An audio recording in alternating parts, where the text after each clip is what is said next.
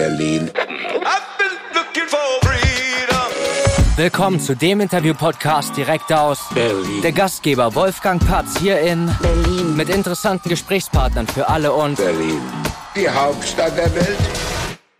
Moin Konstantin. Hi, servus. Also, Konstantin ist ja wirklich mal ein schöner Name, finde ich. Danke. Konstantin Preis. Das hört sich jetzt nicht so an, als wenn du aus Berlin kommst. Äh, nicht unbedingt, nee. ähm, mein ursprünglicher Name war ganz, ganz anders, wenn ich das äh, aussprechen würde. Ja, mach mal. Konstantin Kischlar. ist Kischlat, genau. Okay. Das ist ein moldawischer Nachname.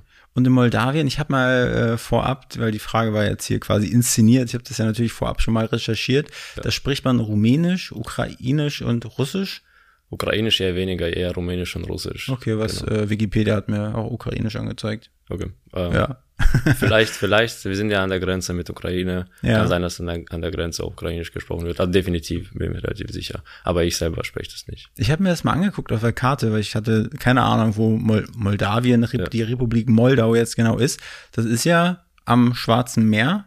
Genau. Ist es am Schwarzen Meer? Wir haben zwar keinen Zugang, ist aber Ah. am Meer, genau. Ja, genau. Ja, irgendwie so habe ich es da gesehen und ich dachte, ich höre es, ich kenne es immer nur aus dem Eurovision Song Contest, wenn sie dann äh, von Moldawia sprechen. Erzähl mal ein bisschen was von deinem Berlin-Programm. Was habt ihr so abgerissen? So auch richtig Sightseeing oder wie sieht dein Berlin-Wochenende oder deine Woche bisher so aus?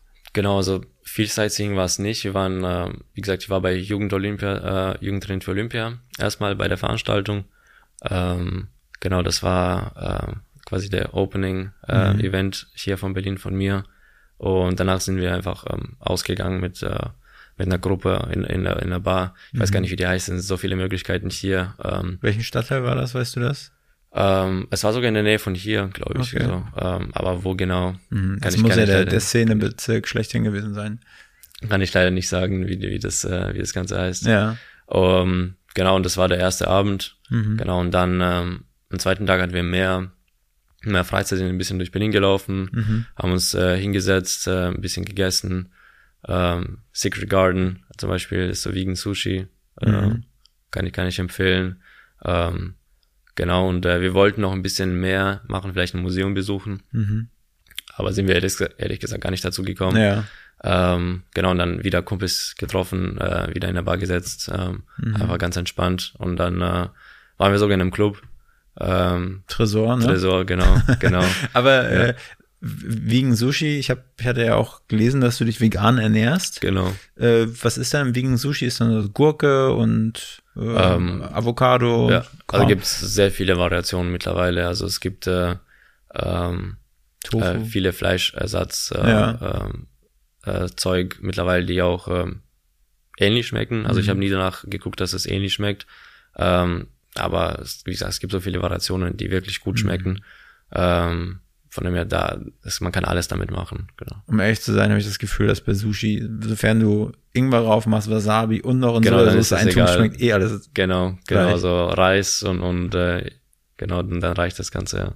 So ein bisschen Gurke dazu und dann, passt das genau. Und dann warst du im Tresor. Und, äh, elektronische Musik ist so dein Ding?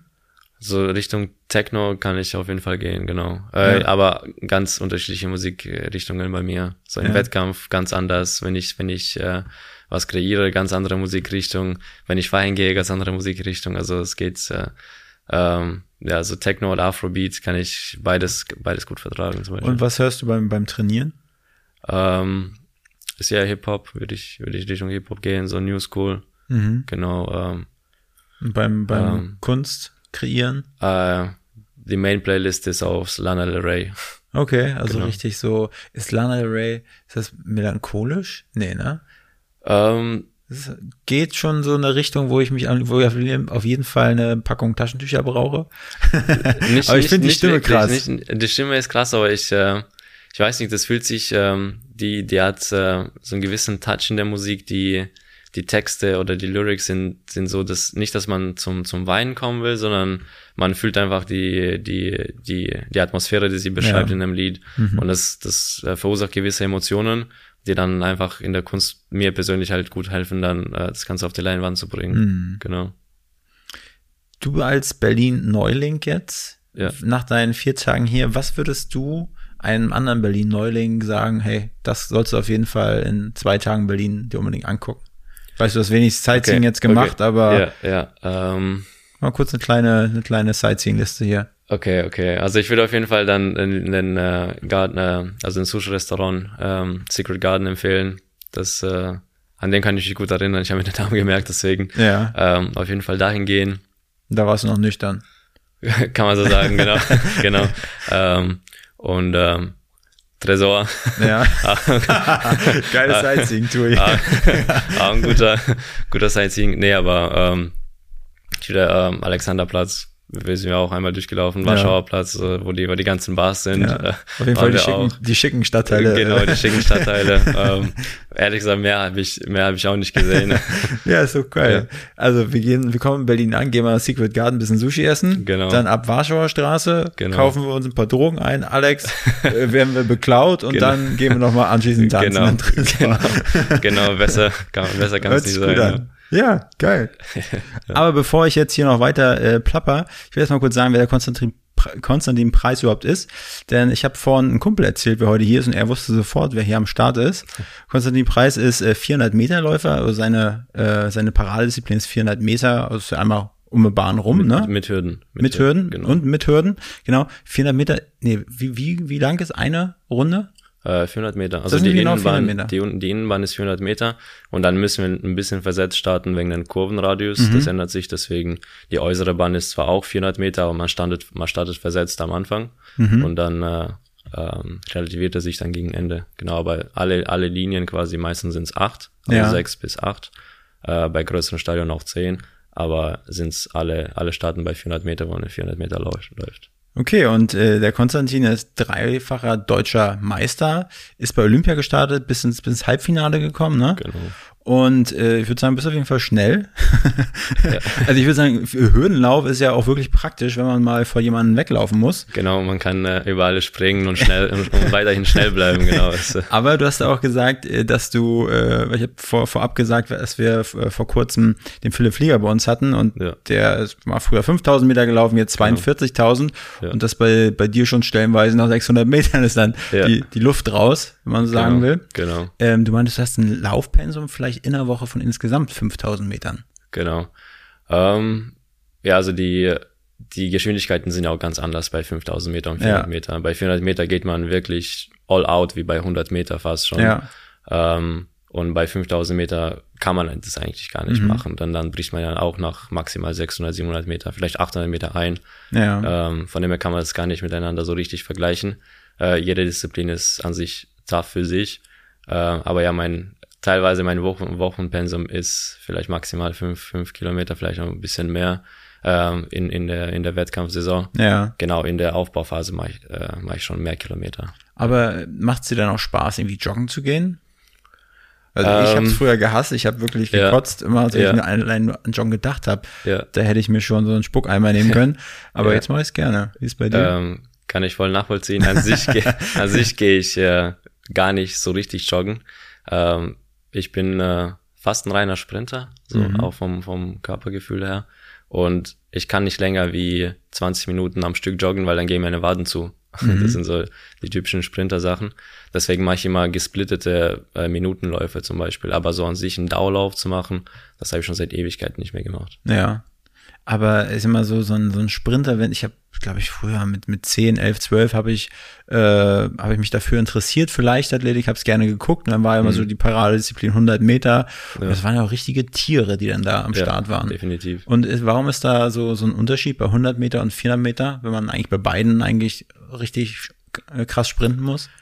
Bei 100 Metern, ähm, es ist schon doch, wenn man das genauer betrachtet, schon ein Riesenunterschied. Ist zwar beides eine Sprintdisziplin, also Kurzsprint und Langsprint kann man das äh, auch auseinander äh, unterscheiden, aber so im, im Grunde ist es ähnlich, man muss all out gehen, ähm, aber wenn man es ähnlich gleich, also wirklich eng betrachtet, dann ist es was ganz anderes. Die 100 Meter Sprinter müssen einfach die Masse bringen, um, um äh, die müssen die Technik perfektionieren auf den Punkt, damit das alles sitzt, damit die einfach schnell sprinten können, ohne viel Energie ähm, anzuwenden. Und bei 400 Meter kannst du es relativieren, auch mit der Körpergröße. Es gibt größere Athleten, die einen wirklich langen Schritt haben, aber nicht schnell sprinten können auf 100 Meter. Ähm, und dafür haben die halt dadurch mehr Ausdauer, weil die ein bisschen langsamer sind. Mhm. Und dann gibt's kleinere, die äh, frequenter laufen und äh, also aussieht, als ob die zweimal schneller wären, Mhm. aber am Ende doch langsamer sein können, wie der, der langsamer aussieht. Also es gibt sehr viele Variationen, man kann es auch gar nicht so richtig äh, ähm, unter einem Hut bringen. Also es ist sehr individuell bei 400 Meter. Bei 100 Meter muss man schon gewisse Kriterien bringen. Mhm. Genau, aber bei 400 Meter ist die Variation schon viel, viel größer. Und ich sag mal, Hürdenlauf ist ja nochmal so koordinativ, ist ja Genau. sicherlich sehr anspruchsvoll. Ja. Sind die Schritte zwischen den Hürden, sind die, also sind die einstudiert? Weißt du, wie Mhm. viele Schritte du genau laufen Genau. musst, um Ja. den Punkt genau zu finden? Äh, ja, also wir trainieren immer auf einen gewissen Rhythmus. Wir nehmen das vor und sagen wir, okay, auf die erste Hürde laufen wir heute 22 Schritte oder manche laufen auch 20 oder 19 Schritte. Ich brauche immer meistens ein bisschen länger, aber mehrere Schritte, weil ich ein bisschen kleiner bin als, als der Rest. Ähm, und dann zwischen Hürde 1 bis 5 äh, laufen wir jeweils 14 Schritte zwischen den Abschnitten.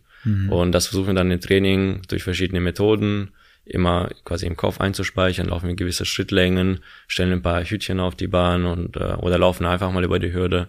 Ähm, also es gibt schon einen Rhythmus, den man vorhat. Ähm, es klappt nicht immer im Wettkampf.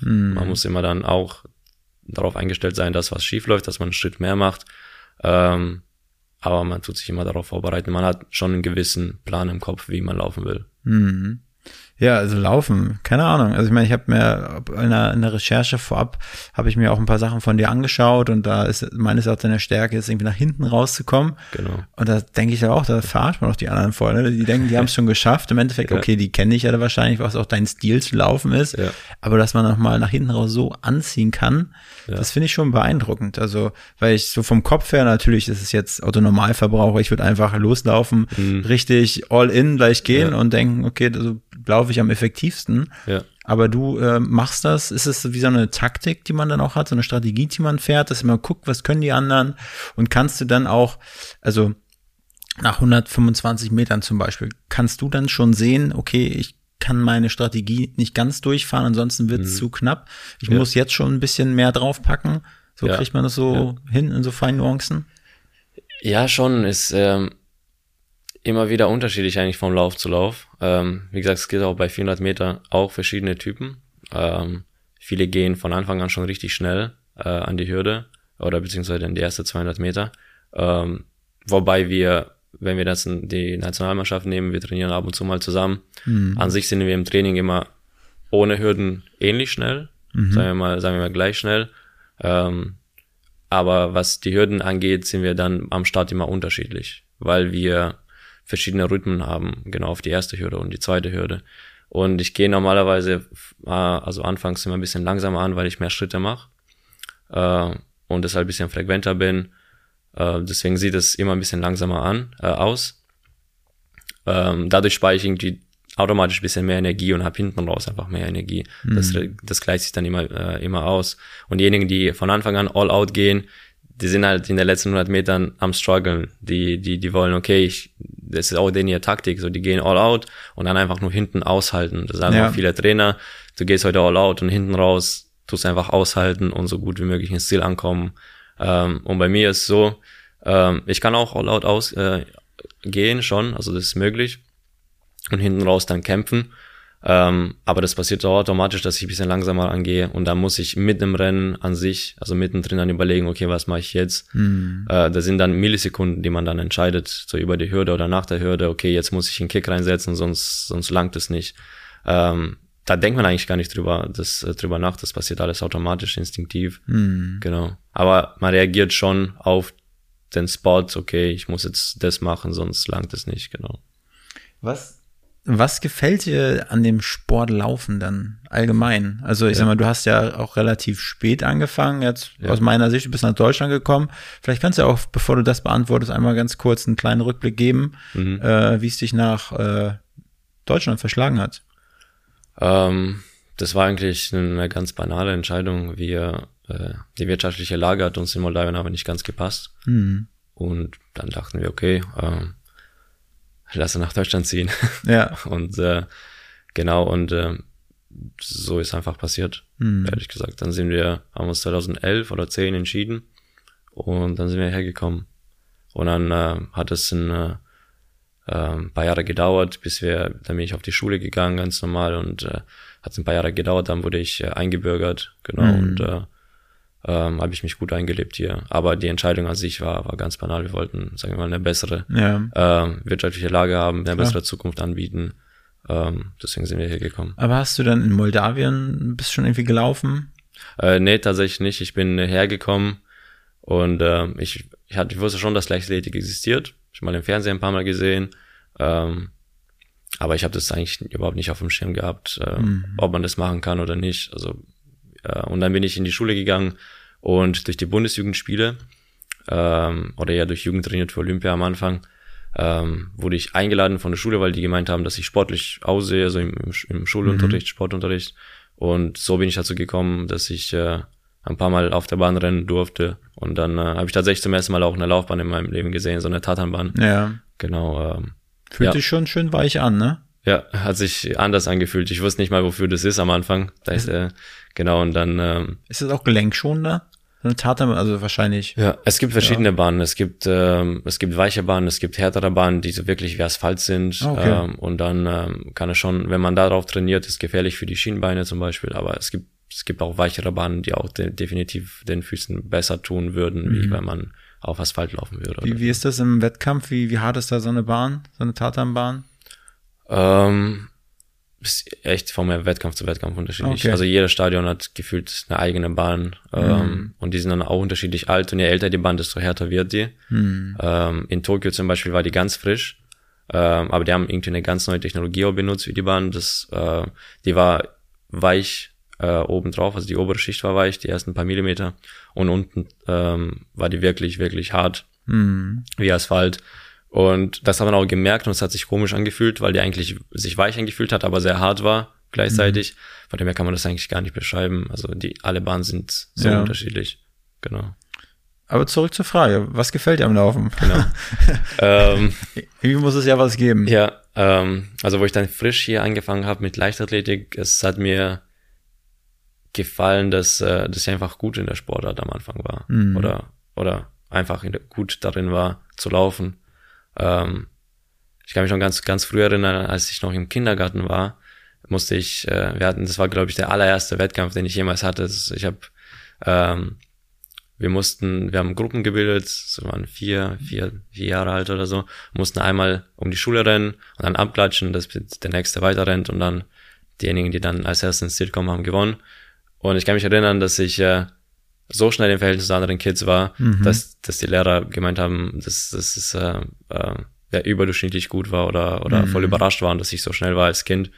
Äh, daran kann ich mich erinnern, aber ich konnte damit auch nichts anfangen. Ja. Und an sich war ich immer der schnellste, äh, wenn wir gespielt haben, fangen oder so, war ich immer schnell, keiner konnte mich fangen. Und es hat mir einfach gefallen, schnell zu sein. Ja. Und äh, jeder wusste, okay, wenn wir jetzt fangen spielen, dann haben wir gar keine Chance so gegen, gegen ihn oder so. Ähm, und es hat einfach Spaß gemacht. Und ähm, ich habe einfach diesen Spaß beim, beim Leichtathletik an sich gar nicht verloren. Also im Wettkämpfen habe ich dann wieder das Gefühl gehabt, okay, Wenn du bin, schlägst, ja. genau, ich bin, ich bin schnell, das macht Spaß. So. Ja.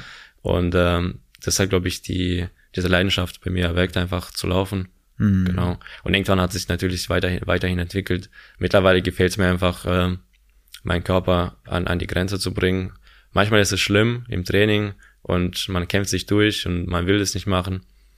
Aber im Endeffekt ähm, macht es mir einfach Spaß äh, zu Ja. trainieren und meinen Körper einfach äh, zu verbessern und zu gucken, wie weit ich kommen kann. Aber ich sag mal, du läufst ja schnell. Ich habe, ich, als ich da so die Zeiten gehört habe, dann hast du mal geschafft, irgendwie unter 50 zu laufen. Und dann gibt es eine Qualifikationszeit, wann man in Frage kommt, um an einer WM teilzunehmen oder an den Olympischen Spielen oder sowas. Aber das sind ja dann wirklich irgendwie, die haben gefehlt, was war's, äh, als ich den letzten Beitrag, den ich da gelesen hatte von 2021, 42 Hundertstel oder, oder wie viel war das, was ja gefehlt hatte, um, also das, du hast da gewonnen, aber trotzdem haben die ja von gesprochen für die Norm. Da haben Ja. irgendwie so und so viel Hundertstel oder was gefehlt Ja. für eine Norm, um die zu erreichen. Mhm. Das ist so unvorstellbar wenig. Also ich, wir sind ja, nicht beim Formel 1 hier, aber Ja, ja, das, ja, ich sag mal, wie, wie lange muss man trainieren, um das dann nochmal draufzupacken, diese ja. Hundertstel? Genau. Ähm, also zwei, in den letzten Jahren habe ich eigentlich immer die Norm geschafft. Ähm, genau, die erste internationale Norm, die ich geschafft habe, war 2019. Mhm. Die Norm war 49, ähm, glaube ich, drei oder so. Und ich bin dann 49,2 gelaufen. Mhm. Ähm, und das hat sich schon unglaublich schnell angefühlt damals. Und Mhm. ich dachte, okay, kann ich, kann ich jemals wieder diese Zeit laufen? Ähm, und dann hat es auch eine Weile nicht geklappt. Dann, das war 2019, 2020 bin ich dann nicht unter 49,5 äh, 5 gekommen. Und ich dachte, okay, das, ähm, was muss ich jetzt machen, damit ich nochmal ähm, schneller laufen kann? Und äh, ähm, ist immer sehr individuell. Jetzt bei uns war es so, dass äh, wir uns einfach ähm, das ausgesucht haben, was bis jetzt am besten funktioniert, funktioniert hat im Training und was am schlechtesten funktioniert hat im Training und überlegt, okay, ist das, was schlecht funktioniert hat, ähm, so schlecht funkt, also es hat so schlecht funktioniert, weil ich einfach äh, nicht das Talent für diese spezifische Übung habe und es wäre unnötig, die weiter zu üben, oder weil ich einen Mangel habe an der Übung und ich soll am besten die weitermachen. Äh, deswegen, wir haben einfach äh, ja, uns mal mit einem Trainer zusammengesetzt und überlegt, was wirklich mir helfen würde und dann ein paar gewisse Punkte ausgewählt und einfach an die stetig weitergearbeitet. Und ähm, genau das hat uns einfach dann vorangebracht und dann bin ich 2021 dann die Olympianorm gelaufen, also 48,6. Mhm. Genau, und die, ähm, dann bin ich quasi acht, 800 schnell gelaufen. Und ähm, das hat sich dann schon gut angefühlt. Also man hat dann gesehen, okay, diese Punkte haben funktioniert bei mir Ja. und an denen muss ich weiterarbeiten. Und jeder hat so quasi seine eigene Fähigkeiten, seine eigenen Punkte, die man finden muss. Und die helfen dann einem enorm. Wie fühlen sich acht Hundertstel an? Also ist Ja. es ein Schritt oder ist es irgendwie eine Bewegung? Acht Hundertstel, was ist das? Nee, das sind, äh, bei 400 Meter ist es ist ein riesen Abstand. Also sagen wir mal eine Sekunde, wenn wir ganz grob rechnen, sind 10 Meter. Okay. So plus minus, ähm, sind 9 bis 10 Meter. Und das sieht dann schon enorm aus, wenn du, wenn du acht Hundertstel von jemandem gewonnen hast, ähm, dann, dann sieht er, ist einfach viel weiter hinter dir. Dann, ähm, dann, äh, ja, das fühlt sich schon gut an, wenn man mit einem gewissen Abstand auch gewinnen kann, muss Ja. man ehrlich sagen, genau. Aber in den Lauf habe ich tatsächlich nicht gewonnen, wo ich die Norm gelaufen bin. Es hat ein anderer eine 48,4 gehabt und oder 5 aber und er war dann einen Meter vor mir zum Beispiel, Mhm. genau. Und diese Zeit muss man in einem Wettkampf gelaufen sein, nicht im Training. Nee, da muss, muss man offiziell im Wettkampf laufen. Ja. Training, Training zählt nicht. Aber es ist egal, was für ein äh, Wettkampf das ist, ob es jetzt irgendwie Vorrunde war oder keine Ahnung was. ja, also es, äh, es gibt einen gewissen Zeitraum. Ähm, ich glaube von ähm, ab, ab jetzt zum Beispiel bis, ich weiß, wann ist die WM nächstes Jahr? Ich glaube irgendwann Anfang August, ich weiß nicht genau. Da muss man zwei Wochen davor die Norm haben, sonst darf man nicht laufen. Genau, das ist dann Deadline. Okay. Genau. Also spätestens dann, oder? Genau, spätestens zwei Wochen davor. Es gibt dann, sagen wir mal, 20. Juli äh, oder Juni. Genau, bis dahin kann man das laufen. Und wenn man bis dahin nicht geschafft hat, das ist der letzte Tag, dann darf man nicht starten. Genau. Und dann gibt's ab dem kurzen äh, oder seit dem letzten Jahr auch eine Punktetabelle. Und es gibt auch nicht viele Leute, die die Norm schaffen, weil die Norm schon dieses Jahr sehr, sehr gut ist. Also die ist jetzt auf 48,7 runtergerutscht. Ähm, sprich, ich muss die nochmal laufen quasi. Ähm, wenn man das aber nicht schafft, weil das schaffen nicht so viele weltweit, da schaffen vielleicht 20 Leute weltweit. So schnell zu laufen. Genau, genau. Und ähm, dann gibt's, und es dürfen 40 starten. Und deswegen gibt's auch eine Punktetabelle, wenn man genug Punkte hat, ähm, aber die Norm nicht hat und unter diesen Top 40 ist, dann darf man auch starten.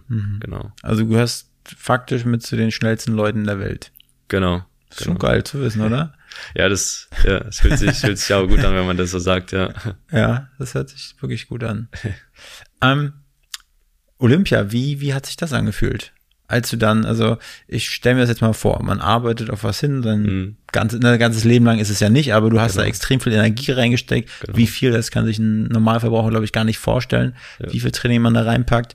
Und dann weißt du, okay, ich habe da mein Ticket jetzt in der Hand für Tokio war das, ne? Genau, genau.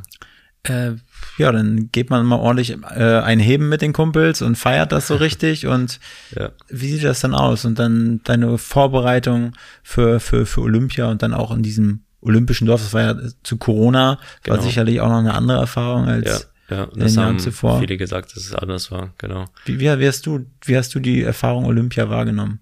Ähm, das war schon, schon krass, muss ich sagen. Ähm, bei mir ist es so, dass ähm, ich schon höhere Ziele habe, auch für die, für die, für die weitere Laufbahn. Und für viele ist es aber, ist aber so, dass Olympia quasi die Teilnahme schon der größte Traum ist. Also dabei sein ist alles sozusagen.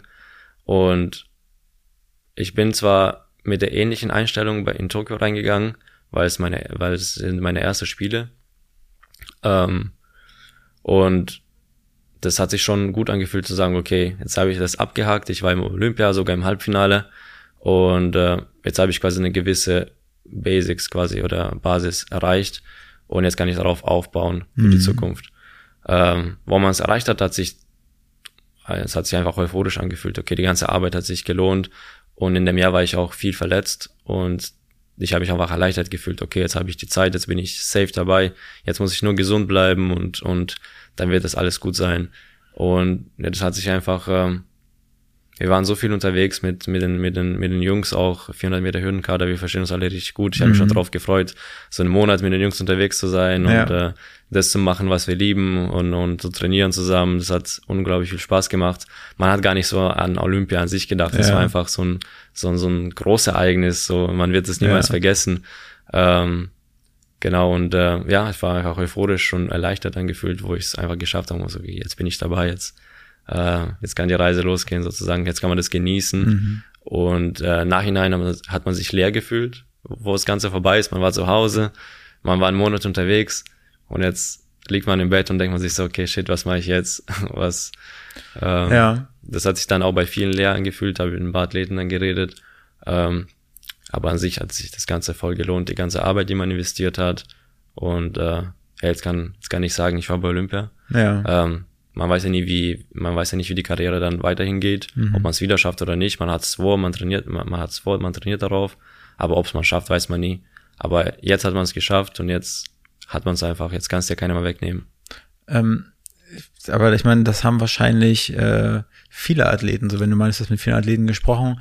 Wir haben ja auch schon einige Athletinnen und Athletinnen äh, bei uns gehabt. Äh, und eine zum Beispiel Aline Rotter-Focken, die hat Gold äh, gewonnen im Ring. Mhm. Äh, und da hat sie auch, glaube ich, ähnliches gesprochen, dass danach erstmal leer war. Ja. Leere, ne? Man hat irgendwie ja, das erreicht, was man erreichen wollte, so und was, was kommt jetzt? Ja. Eigentlich kann alles nur noch unwichtiger werden. Also nicht so ja. geil, nicht so aufregend, ne? Ja gut, wenn man gewinnt, dann ist wahrscheinlich noch noch ja, schlimmer. Okay, ja. Genau, bei mir war es so, äh, bei mir war es nicht lange so, vielleicht maximal eine Woche und dann war ich wieder back on track und habe wieder trainiert, ähm, weil also ich habe bis jetzt noch nicht gewonnen und mhm. äh, äh, eine Medaille zu gewinnen ist schon, glaube ich, auch ein Ziel bei vielen mhm. äh, auf der Agenda. Und ich habe definitiv noch ein paar Jahre vor mir, wo ich ja. so, oder ein paar Möglichkeiten, wo ich schaffen kann. Ähm, von dem her war das hat es nicht so lange angehalten mhm. und dann war ich wieder am Trainieren. Ähm, aber diejenigen, die die zum Beispiel Carsten Wachel, der 400 Meter Hürdenläufer, der Weltrekordhalter, mhm. der ist bis jetzt der der der krasseste. Der hat ähm, ähm, den den den Weltrekord um über eine Sekunde verbessert. Also niemand, also jemals, keiner hat gedacht, dass das möglich ist, so schnell zu laufen. Mhm. Und er hat es geschafft, ist äh, Olympiasieger geworden, Weltmeister geworden, zweimal, Europameister mehrmals, ähm, hat auf jeden Fall alles abgehakt, was man abhacken kann. Mhm. Und äh, so in seinem Fall hätte ich zum Beispiel gar nicht gewusst, was, äh, was, was ich jetzt machen soll. Ja. Ähm, es gab auch eine, eine, es gibt auch eine Athletin, Sidney McLaughlin, auch äh, 400 Meter Hürden bei Frauen, äh, hat dieses Jahr auch den Weltrekord, Weltrekord so krass verbessert, ähm, dass wahrscheinlich für die Ewigkeit stehen, stehen bleibt und äh, ist Weltmeisterin geworden, Olympiasiegerin, hat auch alles erreicht wie, wie, wie der Warholm und die hat gemeint, okay, jetzt brauchst du eine neue Challenge und jetzt will sie 400 Meter ohne Hürden laufen, weil sie jetzt da den Weltrekord mhm. gegebenenfalls äh, den, ähm, haben will. Aber bei 400 Hürden meinte sie, das ist jetzt vorbei. Sie hat alles erreicht, was, was man erreichen ja. kann. Das reizt sie gar nicht mehr so richtig. Ähm, deswegen wechselt sie wahrscheinlich die Disziplin. Ähm, genau, aber bei Athleten, die es noch nicht erreicht haben, ich glaube, das, das hält nicht so lange. Man, man will schon da stehen, wo die stehen. Genau. Aber was macht es, so eine, so eine Zahl über eine äh, Sekunde nochmal schneller? Ist das ja. für dich, wo du denkst, alter Schwede mal, will er mich jetzt eigentlich verarschen? Wie, wie soll ich das je schaffen? Oder hast du, ja. sagst du, wie, ja, wenn du sowas hörst, so Hut ab, krasser, krasser ja. Typ, ja. aber dich, dich packe ich schon irgendwann? Oder was, was geht so bei dir im Kopf dann ab? Ja, das ähm, ist immer gemischt. Also manchmal gibt es schon Momente, wo man, wo ich den Weltrekord gesehen habe, ähm, ich kann es mal nicht glauben, ich dachte, okay, was hat er jetzt da auf die Bank gebracht? Also ja. der alte Weltrekord war bei 46,7 und der ist eine 45 9 gelaufen. Ähm, und niemals, jemals hat gedacht, dass man so 45 über Hürden laufen kann. Ähm, und da habe ich mir schon gedacht, so, okay, ähm, ist es wieder möglich, mal so schnell zu laufen jemals oder bleibt dieser Weltrekord für die nächsten 100 Jahre, bis nochmal ein Megatalent kommt, der da alles bricht. Ähm, aber das hat dann auch nicht mehr lange gehalten und ich habe das mal mir selber implementiert, diesen Satz zu sagen, was er kann, kann ich auch. Ja. Ist auch nur ein Mensch. Klar. Äh, von dem her, ähm, man weiß nicht, ob man das schafft, aber das ist einfach immer im, im Hinterkopf bei mir, dass, dass er hat es geschafft, dem her ist es möglich. Und äh, ob ich das schaffe oder, oder ein Freund von mir oder in 100 Jahren jemals, irgendwann wird es irgendjemand schaffen. Äh, von dem her werde ich darauf trainieren, dass gegebenenfalls ich das sein kann. Ähm, genau, und das ist die Motivation, die man daraus zieht. Aber ein riesen Respekt davor, definitiv. Weil ähm, ich weiß schon, wie viel Arbeit ich daran da investiere und von dem her investiert er definitiv nicht weniger. Und was ist denn deine Bestzeit, deine schnellste Zeit, die du jemals gelaufen bist, auch im Training? 48,6 bis 48,6. jetzt. Genau. Das war aber dann nicht im Training, das war. Das war im Wettkampf offiziell, genau. Ja. Ja. Das war letztes Jahr dann äh, irgendwann äh, zwei Monate vor Olympia gewesen. Mhm. Genau. Ja, krass. Also äh, du hast auf jeden Fall noch äh, Pläne. Aber ich meine jetzt Trainingsplan, ich meine, man könnte ja vielleicht denken, oder hast du mal, hast du ihn mal so anatomisch mit dir verglichen? Hast du gedacht, so, wo kann man da vielleicht so Parallelen, Ja. äh, Rückschlüsse führen? Oder? Kann man, kann man wirklich nicht machen. Ja. Der ist ähm, ein bisschen größer als ich, ist auch relativ klein dafür. Mhm. Ähm, es gibt auch Riesenathleten, die gefühlt einen Kopf größer sind als ich, äh, die langsamer laufen. Äh, von dem her, Größe ist eigentlich auch irrelevant. Mhm. Es gibt diesen kein, äh, kein Mass, den man, den man äh, haben soll. Äh, ich bin ja so ein Leichtgewicht, ich wiege Ja. immer weniger wie die anderen. Ja. Ähm, ich bin frequenter. Ähm, genau, die anderen sind größer und massiver, muskulöser, sozusagen. Äh, von dem her kann man das, kann man sich gar nicht miteinander vergleichen. Aber wie ist denn das hier mit, ich habe da mal so eine Sendung gesehen über Usain Bolt Mhm. und haben sie auch gesagt, der hat so die, an, die perfekte Anatomie, um schnell zu laufen. Ja. Mein, meinst du, sowas gibt's? Also wenn wir nach dem Buch gehen würden, gibt sowas definitiv. Ähm, aber nach dem Buch zu trainieren, finde ich es einfach Seite umblättern, Also, kurz genau. anhalten. Genau, also das, äh, viele machen das, ähm, weil es einfach äh, ein- einfach ist zu strukturieren. Ja. Aber dieses Jahr habe ich mit meinem Trainer einfach festgestellt, wir haben auch versucht, nach einem Buch zu trainieren teilweise, aber das funktioniert bei mir nicht. Mhm. Ähm, wir müssen quasi unser eigenes Buch schreiben erstmal, Ja. um zu sehen, was bei mir funktioniert. Von dem her, ähm, ja, wenn wir, wie gesagt, die, die, die ganze Wissenschaft nehmen, hat er schon, sag ich mal, einen perfekten Körper, äh, Bau an sich, auch mit einem Schwerpunkt. Und, und äh, die Beinlänge zum, zum Körper, zur Körperlänge und die Händelänge ist alles definitiv relevant. Vor allem bei 100 Meter, sagen wir mal, ist relevanter. Ähm, aber an sich kann man alles in die Tonne schmeißen und Ja. man muss auf sich selber gucken. Ich habe Ja. gesehen, dass du malst. Genau. Ist das so dein Ausgleich? Ich Also, würde- ich, eigentlich wollte ich fragen, das war der eigentlich richtige Übergang. Äh, ob du auch schreiben kannst, weil das Buch müsste ja erstmal geschrieben werden und schreiben Genau. ist ja auch eine Kunst. Ja. Und übrigens, ich habe gesehen, du malst. Genau. Das sollte mein guter Übergang Ja. werden. ja, perfekt. Äh, ja, das, ich würde es gar nicht als Ausgleich nennen, ähm, weil äh, ich habe eigentlich nie so einen gewissen Ausgleich gebraucht. Äh, jetzt im Offseason bin ich komplett äh, äh, also weit von von dem Sport. Ich trainiere vielleicht noch ein bisschen, einfach so, um, um die Form zu, zu erhalten für die Partys. So. Ja, damit, Aber- du, damit du flexen kannst. oder Genau, oder halt die Ausdauer behalten, also dass man, äh, dass man länger feiern kann. Ach so. Ähm, genau, aber ähm, nee, ähm, an sich bin ich jetzt quasi, das ist jetzt mein Off-Season und das ist mein Ausgleich zu, zu dem Rest. Ähm, aber wenn ich im, im, im Training bin, dann brauche ich eigentlich keinen Ausgleich, weil äh, das ist das, was mir gefällt. Klar gibt's schwere, schwere Phasen, aber an sich bin ich im Kunst genauso ambitioniert wie, wie, wie auf dem Feld. Äh, von dem her, wenn ich, äh, also das, das eine hat mit dem anderen an sich gar nichts zu tun, sondern ich mache das beides gerne und brauche keinen Ausgleich mit dem einen von dem anderen. Und Kunst, hast du damit einfach irgendwann angefangen? Oder warst, war es auch so in der Schule, Mensch, kannst gut zeichnen und jetzt machst du das irgendwie? Oder Ähm, willst du das so, äh, hat- verkaufst du die Sachen oder ist es einfach so für dich? Nee, ich verkauf's tatsächlich äh, nicht, vielleicht noch nicht. Ähm, ich mache das einfach, weil es mir gefällt. Ja. Ähm, ich habe jetzt, wie viele Werke habe ich bis jetzt gemacht? So 40, 50. Hm. Ähm, das hat ganz gut angefangen. als meine Schwester angefang, angefangen hat, Architektur zu studieren. Mhm. Und ähm, dann hat sie zu Hause Modelle gebaut äh, und das hat mir eigentlich schon gefallen und da hat sie Mhm. öfter gezeichnet und ich habe vielleicht ein bisschen geholfen. Ähm, da hat es angefangen, mir das zu gefallen. Ich habe dann es eigentlich nie so richtig gemacht, Mhm. bis vor zwei Jahren. Ähm, dann im Kunstunterricht haben die Lehrer auch gesagt, okay, das äh, ähm, ist voll gut, was du machst. Ähm, ähm, könntest eigentlich Richtung Kunst was machen oder studieren oder vierstündig auswählen in der Schule. Habe ich auch nicht gemacht. Irgendwie habe ich das äh, einfach äh, ähm, ja gar nicht gar nicht äh, aufmerksam gewesen auf die Kunst und wollte das gar nicht machen. Und irgendwann ist ein Punkt gekommen, wo ich dachte, okay, ähm, why not? Ja. Dann habe ich mir ähm, einfach ein paar Kunstsachen gekauft, ein paar Leinwände und habe angefangen in meinem Zimmer erstmal ein bisschen zu zeichnen. Ähm, genau, und es bin immer besser geworden und äh, das hat dann schon vielleicht doch wie ein Ausgleich funktioniert damals, also früher, wo ich mental noch nicht so war wie jetzt. Ähm, und dann ab einem gewissen Punkt dachte ich, okay, das gefällt mir so gut. Ich brauche jetzt einen größeren Raum, weil in meinem Zimmer kann ich mich nicht so fokussieren auf die auf die Kunst, kann ich nicht so kreieren und habe mir dann ein paar Stockwerke über mir ein Zimmer gemietet. Äh, ich sage mir voll entspannt, kann ich aus der Wohnung rausgehen, dann äh, äh, die Treppe hochlaufen und dann bin ich in meinem Atelier drin und genau habe mir dann äh, das alles ein bisschen professioneller ausgestattet, damit ich mich einfach dort wohler fühle. Äh, noch ein paar Sachen mehr gekauft, so ein kleines auch Fotostudio gemacht. Ich fotografiere auch gerne. Ähm, genau und dann äh, ja äh, seit zwei Jahren habe ich dann mein mein Atelier oder eineinhalb Jahre und äh, ähm, ja Hast gehe- du auch eine Muße?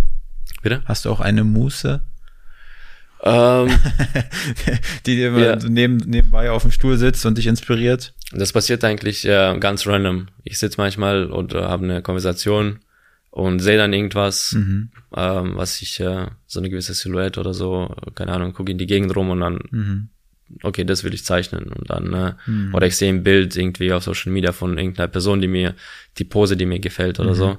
Und okay, das, sieht, das sieht künstlerisch aus, das will ich mal äh, auf die auf die Leinwand bringen Ja. und, und einen eigenen Touch mal reinbringen und zu gucken, wie das sich, wie das dann aussieht. Ähm, genau, und so entwickeln, haben sich bis jetzt meine, meine Werke entwickelt. Also wie ich dich jetzt hier sehe, ne? wie du reingekommen bist hier ins Studio und dann, wenn du jetzt erzählst, Kunst ist dein Ding und Party, du warst ja jetzt, kommen wir gleich, kommen wir gleich zu, warst ein bisschen feiern hier. Ja. Eigentlich wäre Berlin doch auch eine richtig geile Stadt für dich, oder? Definitiv, also ich hatte schon, schon Gedanken, ähm, ähm, ob ich jetzt irgendwie äh, mein, meinem Traum von, von einem Künstler nachgehen soll und ähm, einfach mal wirklich Kunst studieren und, und in eine größere Stadt wie Berlin oder, ähm, oder New York, das ist noch eine ganz andere Welt, ähm, genau, Paris, so in die Richtung, äh, ich wollte auch Mode studieren, äh, eine Zeit lang. Ähm, aber dann hat äh, Sport doch schon schon gewonnen irgendwie. Ähm, das ist auch instinktiv passiert. Ähm, genau, aber ich wollte immer der Kunst nachgehen, deswegen dachte ich, okay, das mache ich jetzt nebenbei ein bisschen und Ja. vielleicht entwickelt sich das in der Zukunft noch mehr. Ich meine, du ähm, studierst ja Ernährungswissenschaften, ne? Nicht mehr mittlerweile. Du hast abgebrochen. Genau, ich habe Sauber. Jetzt, genau, ich habe das, äh, ich habe meinen Studiengang gewechselt. Genau, Ja. ich studiere jetzt Innenarchitektur. ja, Genau, auch geil. genau. Aber Ernährungswissenschaften hätte man dir auf jeden Fall gut abgekauft. Ja, Sag mal so, das wäre ne, so ein, okay, Olympionik, hast das und das gewonnen, irgendwann bist du schnellster Mann der Welt. Ja. Und dann hättest du auf jeden Fall dein, dein glaube ich, ein Auskommen als, keine Ahnung, Personal Trainer oder Ernährungsberater Ja, so drin gehabt, aber das ist ja schon jetzt eine Challenge. Ähm, ja, also man kann es als Sportler eigentlich in der Zukunft immer was machen, aber also man muss nicht unbedingt ähm, ein Papier dafür haben. Also man kann weltweit wirklich sein eigenes Unternehmen aufbauen oder sagen wir mal, ähm, durch Sport kann man den Namen aufbauen. Ja. Äh, das haben voll viele Olympi Olympioniken schon gemacht. Ähm, und dann sagst du ein Beispiel, ähm, eine kanadische Speerwerferin, die war jetzt tatsächlich mit mir auch hier in Berlin unterwegs. Ähm, und äh, sie ist dreimal bei Olympia gewesen und äh, kanadische Speerwerfer, äh, Rekordhalterin, genau. Äh, und äh, jetzt gibt sie äh, Seminare bei verschiedenen Unis oder, oder Firmen äh, und die wird halt immer gebucht, weil sie wissen, okay, dreimal bei Olympia gewesen Ja. und, und ist Rekordhalterin, sie ist krass, hat Erfahrungen und so verdient sie quasi ihr Unterhalt jetzt mittlerweile. Das genau. ist cool. Genau, also von dem her kann man als Sportler äh, so viele Variationen in der Zukunft haben, sowieso Personal Trainer oder Ernährungsberater kann man ein eigenes Fitnessstudio aufmachen, Mentaltraining, ähm, äh, Künstler kann man auch werden mit dem Namen und sagen, okay, der Ja. Sportler, der sich in Richtung Kunst entwickelt hat, äh, es gibt so viele Optionen, die man, die man hat, also Genau. Wie, wie du meintest, ne? Das, das Buch muss ja erst noch geschrieben werden. Bist, Genau. ja, bist ja jung, also kannst Genau. ja noch ein paar Seiten hinzufügen. Genau, so sieht's aus. Aber du bist ja jetzt hier in Berlin ja nicht aus einem sportlichen Grund, doch wenn man Tanzen oder Feiern als Sport bezeichnen würde, Ja. wärst du aus dem Grund hier, oder? Wolltest mal ein bisschen jetzt in der Offseason ein bisschen, Genau, bisschen genau. abschalten, Kumpels besuchen. Genau, also ich habe vor sechs, sieben Tagen meinen letzten Wettkampf gehabt der Saison. Das war in äh, Bellinzona. Wo war in der das? Schweiz. Bellinzona in der Mhm. Schweiz. Ähm, und danach war ich ein, zwei Tage zu Hause und dachte, okay, jetzt, jetzt geht's in die Offseason. Ich habe ein paar Kumpels in Berlin, Mhm. ähm, kann ich die besuchen. Das haben wir letztes Jahr auch gemacht. Genau, jetzt bin ich hier seit, seit vier Tagen, habe noch ein paar Sachen kombiniert, wie jetzt hier Podcast. Ja. Gestern hatte ich noch mal einen Podcast mit meinem Mentaltrainer Mhm. und äh, ich war bei der Jugend trainiert, äh, bei der Abschlussfeier, weil ich äh, Sparte bin, Mhm. für Jugend trainiert für Olympia. Genau, war ich bei der, bei der Siegerehrung, habe ich dann gemacht. Ähm, habe ich das Ganze ein bisschen kombiniert Ja. und dann nebenbei noch ein bisschen äh, Kumpels besucht, bisschen entspannt, genau. Wie kommt man dann jetzt noch zu so einer Olympiasiegerin oder dreifachen Olympiasiegerin, Ja. äh, die jetzt einfach mal Also nicht mitzieht? für Siegerin, die war bei Olympia dreimal, Okay, genau, und genau. kanadische Rekordhalterin. Wie man dazu kommt, sie Ja. kennenzulernen. Nee, also jetzt, ja, wie hast du die jetzt kennengelernt? Wie? Wir haben uns tatsächlich äh, auf dem Wettkampf kennengelernt in Mhm. äh, Monaco. Sie, äh, ähm, sie hat ihren ähm, Geldbeutel verloren im, oder vergessen im Flugzeug. Mhm. Und dann habe ich auf ihre Sachen aufgepasst und dann waren wir zusammen essen und so haben wir uns kennengelernt auf dem Wettkampf. Ja. Und äh, das war 2020 Mhm. und äh, ab und zu, also dann klar auf Instagram ein bisschen connected, Ja. ein bisschen geschrieben, Kontakt gehalten. Und dieses Jahr haben wir uns wieder in Brüssel auf dem Wettkampf getroffen, Mhm. äh, waren beide da. Und sie meinte, ja, ich bin in Berlin. Ähm, Also lebt da jetzt, oder? nee, nee, die, die besucht auch ein paar Freunde Mhm. in Berlin. Und ich meine so, ich bin auch in Berlin, aber ich war eine Woche später. Also Mhm. ich, ähm, sie hätte eigentlich, die war letzte Woche bis jetzt da, aber sie hätte eigentlich vor fünf Tagen abreisen müssen. Aber wegen mir hat sie dann gesagt, okay, wenn du in Berlin bist, dann kann ich verlängern. Und jetzt waren wir beide äh, dann quasi mit, mit den Kumpels hier dann unterwegs. Ja. Genau. Ähm, beschäftigst du dich jetzt aktiv mit dem Gedanken, vielleicht nach Berlin zu kommen? Ähm, nee, nicht wirklich. Ähm, ich, äh, also meine Trainer sind in Sindelfingen und Karlsruhe. Mein Verein ist VfL Sindelfingen. Ähm, Trainer Sebastian Markert und äh, die Zusammenarbeit ist einfach ähm, so gut, dass Mhm. ähm, ich einfach keinen Trainerwechsel machen will. Ja. Und ähm, wir haben uns vorgenommen, ähm, jetzt bis äh, Olympia 24 nochmal noch mal einen Step nach vorne zu gehen, das Training anzupassen. Und ähm, ja, meine, meine Lage dort stimmt einfach. Ich habe alles in der Nähe, ich weiß alles, was ist, äh, wo es ist, ich kann überall trainieren. Ähm, Ja. Genau, ähm, ja, einfach alles organisiert schon dort. Und jetzt nochmal einen Wechsel zu machen, das wäre äh, vielleicht nicht so kurzfristig, bis Olympia sind immer noch, zu, also zwei Jahre so zu sehen, bisschen weniger. Aber ähm, nee, die, Zusammenarbeit, die Zusammenarbeit ist einfach zu gut, um, um die einfach Ja. abzubrechen. Und äh, das ist tatsächlich der Hauptgrund, warum ich noch dort bin. Mhm. Äh, wenn jetzt die Trainerlage nicht so gut wäre, dann äh, wäre ich de- definitiv offen, äh, Mhm. meine Trainingsstätte zu wechseln, genau. Ja, geil. Und dann würde ich definitiv meine Kunst äh, äh, Sachen dann mit einbeziehen und dann eine Stadt aussuchen, wo ich das auch besser ausüben kann. Vielleicht Berlin, vielleicht Paris, vielleicht New York City. Warst du Genau. schon mal in New York und Paris? Äh, in Paris schon, in New York, in New York noch nicht. Ist auf jeden Fall auf der auf der Liste. Ja, ist eine, ist eine coole Stadt. ja. Auf jeden Fall. Für Künstler vor allem ähm, definitiv ist, äh, so viel Gutes gehört, genauso viel Schlechtes gehört. Äh, also man kann dort von Tag eins auf zwei berühmt werden ähm, oder man kann es auch nie schaffen. Ja. Genau. Ich meine, ich hatte mal einen Saxophonisten hier, Mhm. der ein, Deutscher, der äh, ich glaube ursprünglich aus Regensburg kommt oder so, und der ist auch nach New York gegangen, weil das war für ihn einfach so top-notch. Ne? Da kommt die Ja. Creme de la Creme der Saxophon-Szene her und er wollte es auf jeden Fall auch wissen in New Ja. York und Genau. spielt da in den angesagtesten Clubs, also hat irgendwie geschafft. Ja, Ähm, ja, ich weiß auch nicht, ich glaube, der spielt auch mit dem Gedanken, mal wieder zurückzukommen. ja. Naja, Ob man das will nach, nach, nach so einer Erfahrung, weiß ich nicht, aber ist auf jeden Fall geil, ja.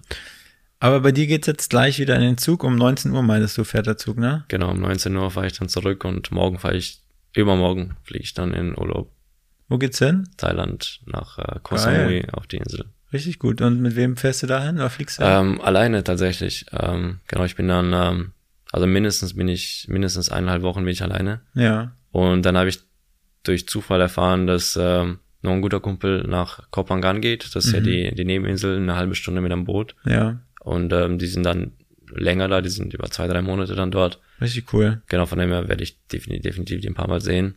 aber an sich gehe ich, äh, gehe ich alleine hin. Aber erstmal geplant für anderthalb Wochen. Äh, erst, nee, an sich bin ich dreieinhalb bis vier Wochen dort. Das ist schon geil. Genau. Ja. Genau. Ich war auch schon ein paar Mal da. Ja. Auf jeden Fall sehr cool. Ja. Auch Kotao ist ja auch gleich da. Mhm.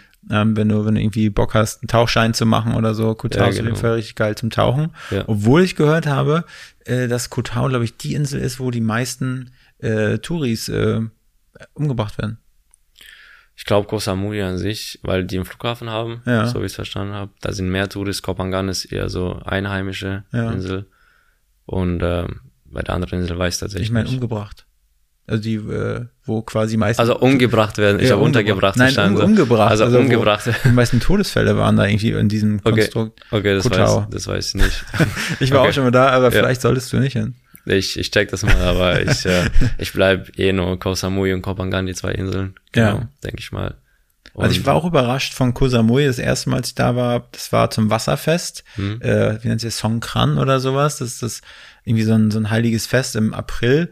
Und dann ist da auf jeden Fall Party ein paar Tage lang, wo Ja. die dann so mit Wasser rumspritzen und ähm, was soll ich sagen, genau. Und da habe ich eigentlich gedacht, Koh Samui ist eher so, ja, irgendwie eher so ein bisschen so wirklich Touri. Aber Ja. wenn du da mal ein bisschen mehr, äh, länger drauf verbringst, ein bisschen mehr Zeit verbringst, Ja. bietet dir die Insel eigentlich schon alles, was du brauchst.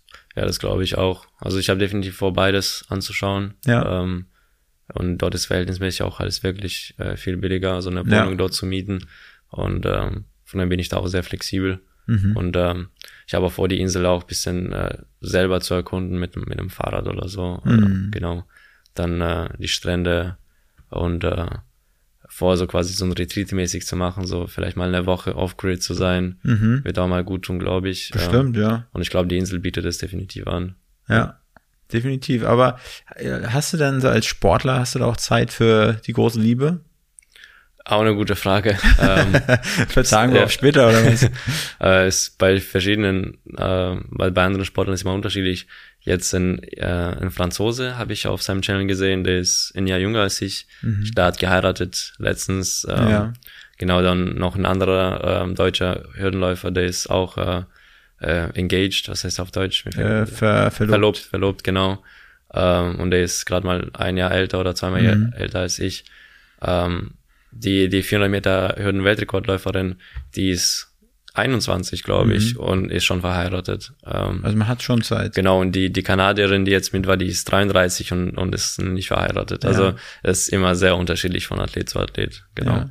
Aber Ähm, eigentlich wollte ich darauf hin, sp- spielen, ob du nicht vielleicht Besuch aus Kanada bekommst äh, in äh, Thailand, ob das nicht vielleicht eine Möglichkeit wäre. Ähm, ja, also ich gucke jetzt nicht so spezifisch. Also, ähm, Also, also wenn da ein Kind bei, äh, wenn ihr ne, zusammenbleiben würdet, Kinder machen würdest, das wären die perfekten Athleten.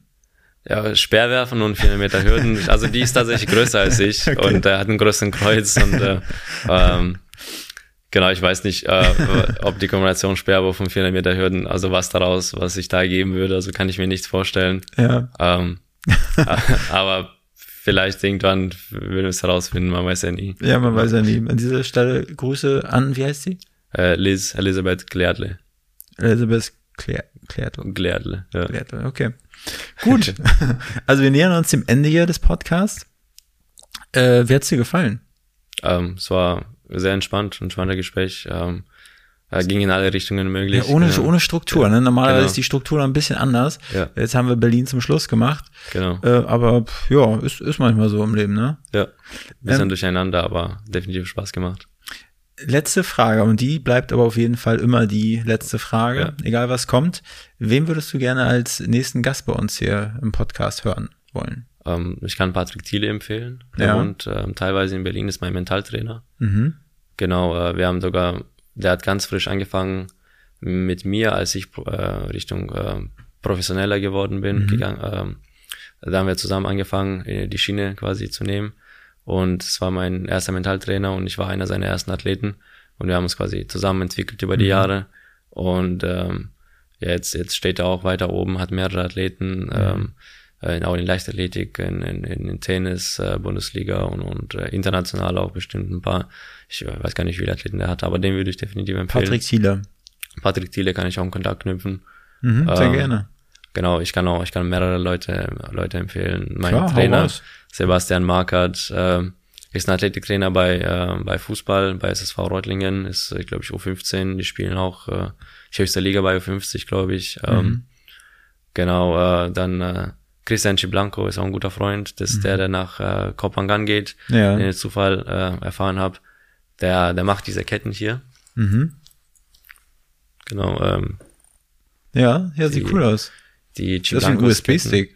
Äh, so ein bisschen. ähm, genau, das ist äh, gegen Elektrosmog sozusagen. Okay. So in, so in die Richtung. Ähm, äh, so eine Metalllegierung, die Mhm. äh, wissenschaftlich gesagt das Wasser in die kohärente Wasserstruktur bildet und dadurch quasi mehr Schutz anbietet äh, und die Zellen dadurch besser strukturiert werden. Mhm. Ähm, genau, den kann ich empfehlen, kann ich alle Kontakte knüpfen. Und der äh, kommt woher? äh, der wohnt in Deutschland. Ja. Äh, im, ich weiß ehrlich gesagt nicht von wo. Also der hat eine Zeit lang mal in Berlin gewohnt. Ja. Ähm, genau. Sehr gerne, ich, äh, Ja. ich schaue mir die gerne Also mal sowas, an. das ist sehr spannend, genau. Ähm, ja, Total, das ist sein, sein Startup sozusagen, oder? genau. Die sind schon länger. Die sind, äh, die waren mal früher ein Startup. Jetzt sind die schon ein bisschen größer. Genau, Okay. Mittlerweile. Also Cool. haben sich äh, gut durchgesetzt, auch weltweit. Genau, Mhm. Definitiv, sehr gerne. Hört Genau. sich echt spannend an. genau. Konstantin, falls wir mal was für dich tun können, äh, wir, ich sag wir, weil äh, Erik, Erik ist gar nicht mehr im Start. An dieser liebe, Stimmt. an dieser Grüße, liebe Grüße Erik. Äh, mit Erik hatte ich vorher den Podcast zusammen gemacht. Ja, ähm, ja falls ich was für dich tun kann, äh, als Hauptstadt-Podcast, falls du mal irgendwie Kontakt zu, zu Leuten brauchst, sag gerne Bescheid. Ja, sehr gerne. Ähm, wir sind im Hintergrund eine kleine Online-Marketing-Agentur, Ja, machen alles von, keine Ahnung, Webseiten, Social Media, Podcasting, ganzen Mhm. Kram. ist cool. Ne? Also wenn da was ist, melde dich gerne. Ich bleibe mir gerne in Kontakt. Gut. Ja, Also, sehr cool. In dieser, äh, in, in diesem Zuge vielen Dank, dass du da Ebenfalls. warst und äh, macht's gut da draußen. Ciao. Ciao, ciao. Danke für die Einladung.